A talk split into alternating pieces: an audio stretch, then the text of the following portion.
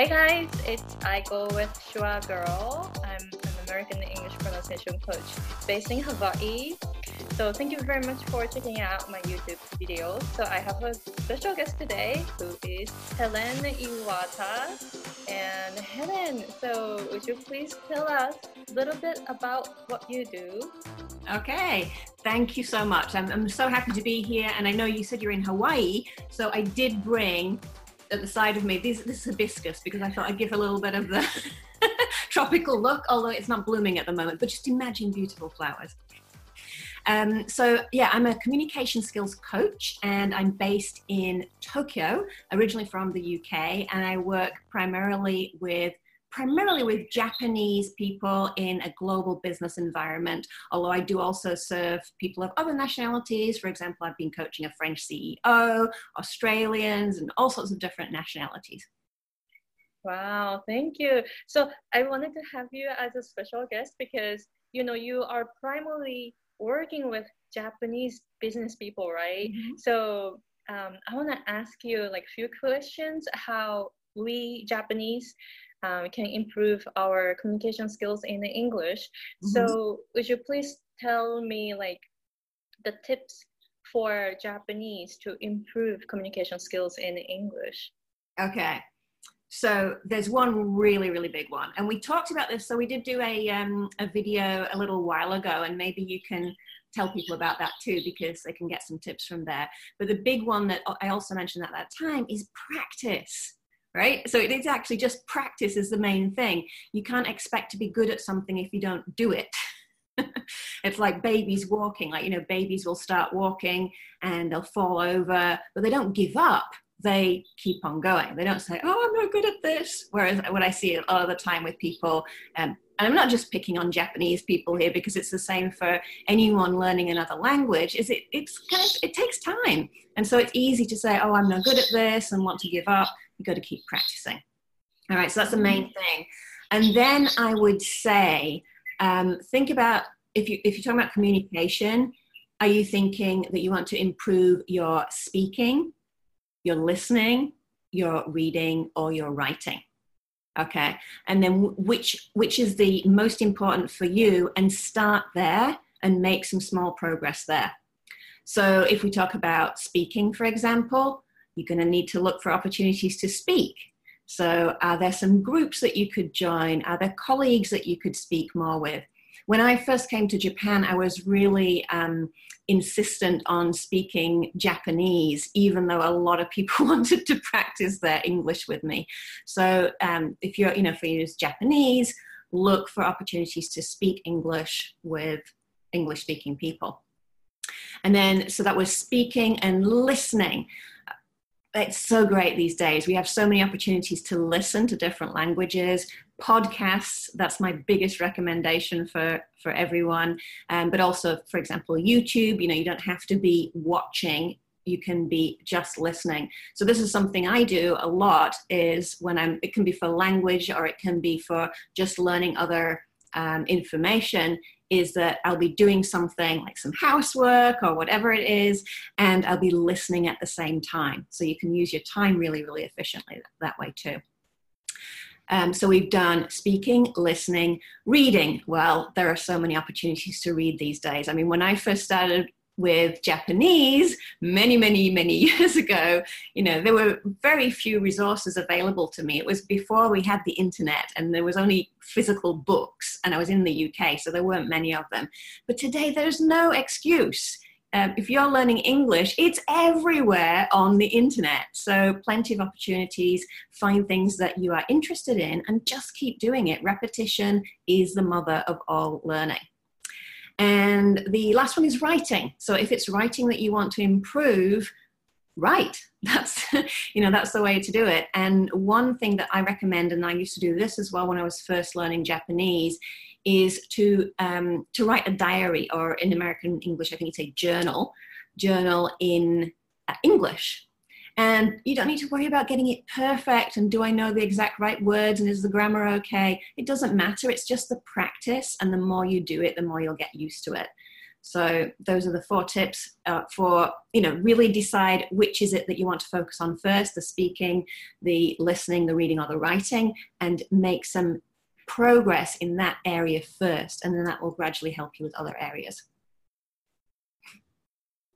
Thank you. So for Japanese people, do you have any area that you recommend that they start first? Or they should focus not focus but they should work on all the skills? Uh, well i would i wouldn't work on all of them. I would say um, there's two ways that you can choose. One is what do you most need? For example if you're using this in business and you have to speak if you have to speak up then you want to start practicing the speaking. Or, um, you know, if you write a lot of emails in your business in English, then maybe practice that first. So it could be the what you need, but also it can be what you're most interested in. Like of those ones, which which are you excited about? or more excited about and start there because we learn better when we're having fun. So if you're enjoying it, you're more likely to actually keep doing it. Right. Yeah, I agree with that. Yeah, mm-hmm. I like what I'm interested in, right? so I totally get that. Yeah, thank you very much for the tip. And how about like, are there things that you recommend that Japanese people avoid to do when it comes to communicating in English? Okay, so this is one huge one. This is the only one that you need to remember is avoid comparing yourself with other people. right? This is massive. This is massive. And a lot of it is um, what I find with the, the clients that I work with is it's not really about the English um, competence, the ability in English. It's about the person's mindset and how they're thinking. And when they're telling themselves, oh, that person's better at speaking English than me, or that person seems more confident, then that that holds them back. So you don't have to speak perfect English at all. It's more about just just the communication. And even when you compare yourself with other people, you don't know how long that person has been practicing, you know, how much effort they've put into it. So why would you compare yourself with someone else that you don't really even know about? Yeah, wow, thank you. That's like something um well you live in Japan, so you probably know like how Japanese people compare a lot of things, right? Yeah, and it's not just Japanese. It's it's actually really really common. In fact, um, I just um, I just had a I interviewed a guest for my podcast, Jim Fortin, and he was talking about um, this concept of I'm not good enough. So many of my Japanese uh, clients come to me at the beginning, and they they really you know they basically admit that they feel that they're not good enough in so many ways.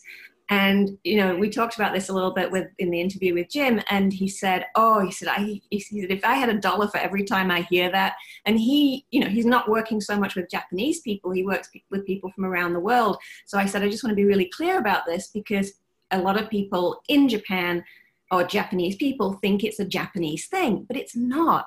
It's something that is natural as human beings that we compare ourselves with other people and we think that we're not good enough because we want to fit in with the group.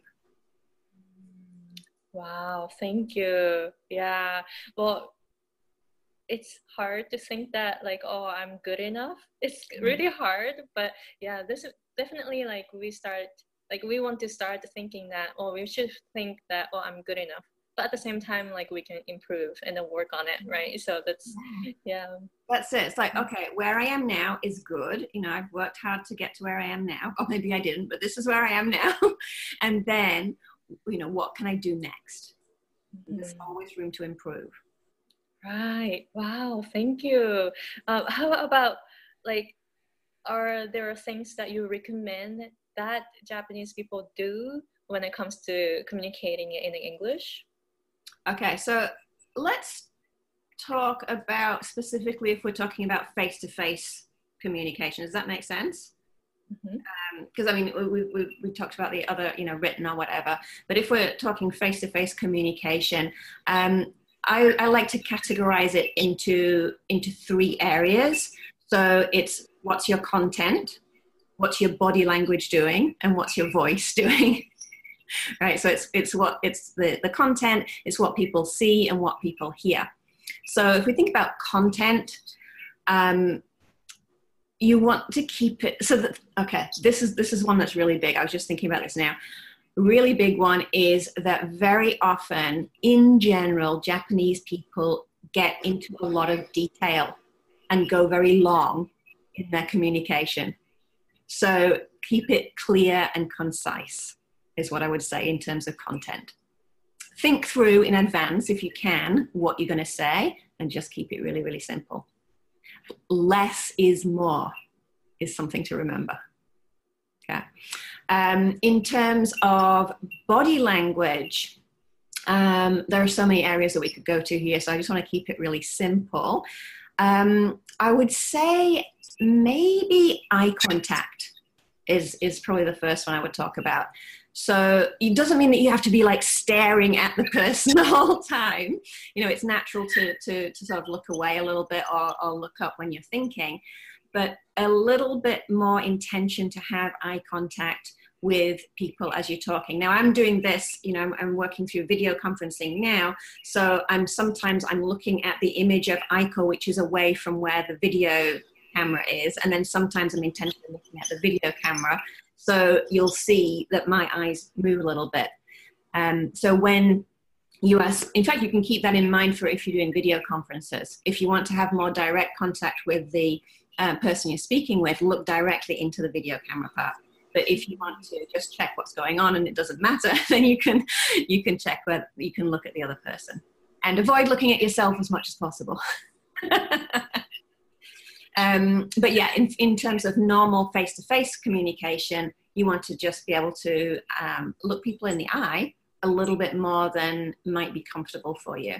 And, and that's important because when people look you in the eye, um, it's a sign that, that you're recognizing, oh, the person is recognizing you. And it also demonstrates more confidence.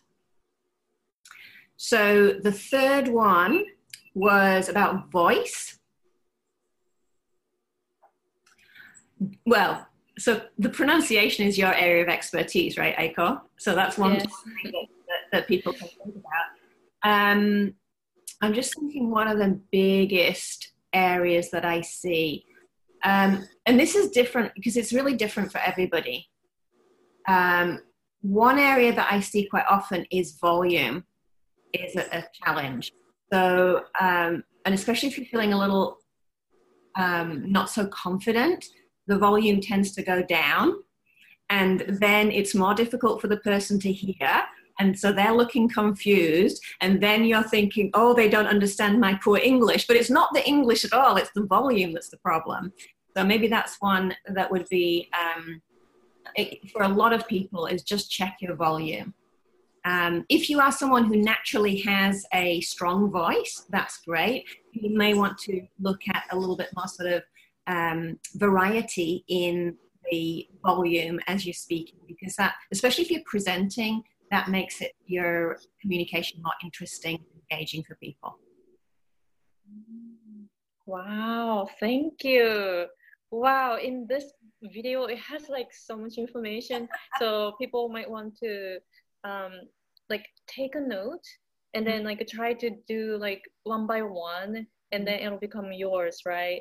Wow thank you helen. That was like really especially voice projection mm. is is so hard for japanese people because you know helen you live in japan so you probably understand that japanese culture like in public we're trained to speak quietly mm-hmm. Yeah. so it's a huge challenge for Japanese to project our voice in English mm-hmm. so that like it's a lot of work but it's possible mm-hmm. so you know i hope that like a lot of viewers start projecting their voice more yeah. in english yeah. yeah. and and just do it you know little by little it's not that you have to have a huge booming voice right from the beginning. just little steps with everything, just taking little steps to improve and just keep doing it, and you just keep getting better. Mm. Wow, thank you.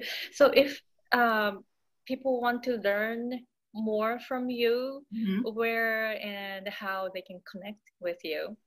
All right, so my biggest recommendation right now is, and especially if you want to improve your English, is listen to the Sasuga podcast. Okay, so I started a podcast in January of, if you're watching this as released, it's 2019. Um, and it's been, it's so much fun for me. I release this every Monday. Sometimes it's me talking and sharing communication tips and sometimes I'm interviewing inspiring guests. Um, and you'll you'll always get something because you're learning the what I share in, in terms of content, but you're also listening to the English as well. And so a lot of my clients now use this on a regular basis and they'll listen to it multiple times. As I said, repetition is the mother of all learning. So I, I strongly recommend that the Thank you podcast. You can find it on iTunes and other podcast players. Mm-hmm.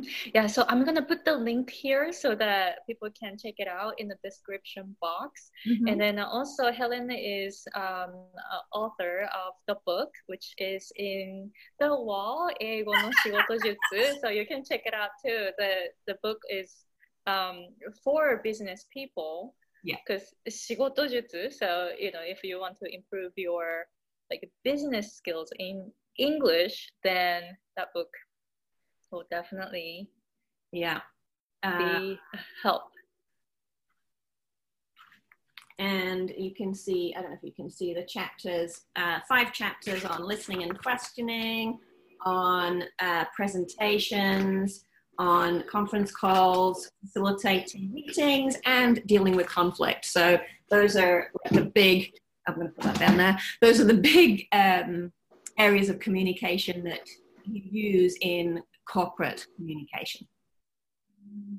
Wow, thank you. It's so good that we have like a lot of resources right nowadays.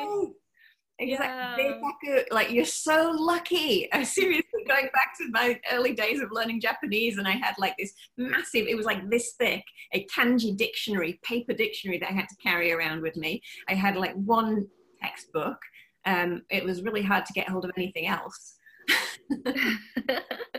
so yeah, nowadays like we have like um, you know we have internet and you know podcast is yeah a great tool to learn language and also books.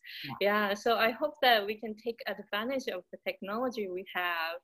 Yeah, so I'll put all the links uh, in the description box so mm-hmm. you know you can check out Helen's website and the podcast and the book so yeah. that you know I hope that a lot of people can learn from you. Definitely. I would say actually another area that you can think about is online communities are a great way to um, to practice communication and also you know um, get to know people. So so that would be another one. I, and I have an online community called the Sasuga Circle. So maybe I'm gonna include a, a link to that too. Yeah yes yeah I will do that. Yeah wow thank you Helen for sharing so many tips today. You're wow.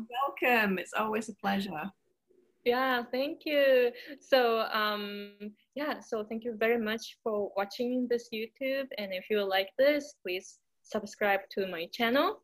And of course, please check out Helen's podcast. All yeah. right. So thank you, everyone, and see you again. Thank you, Helen. Thank you. Bye. Okay, bye.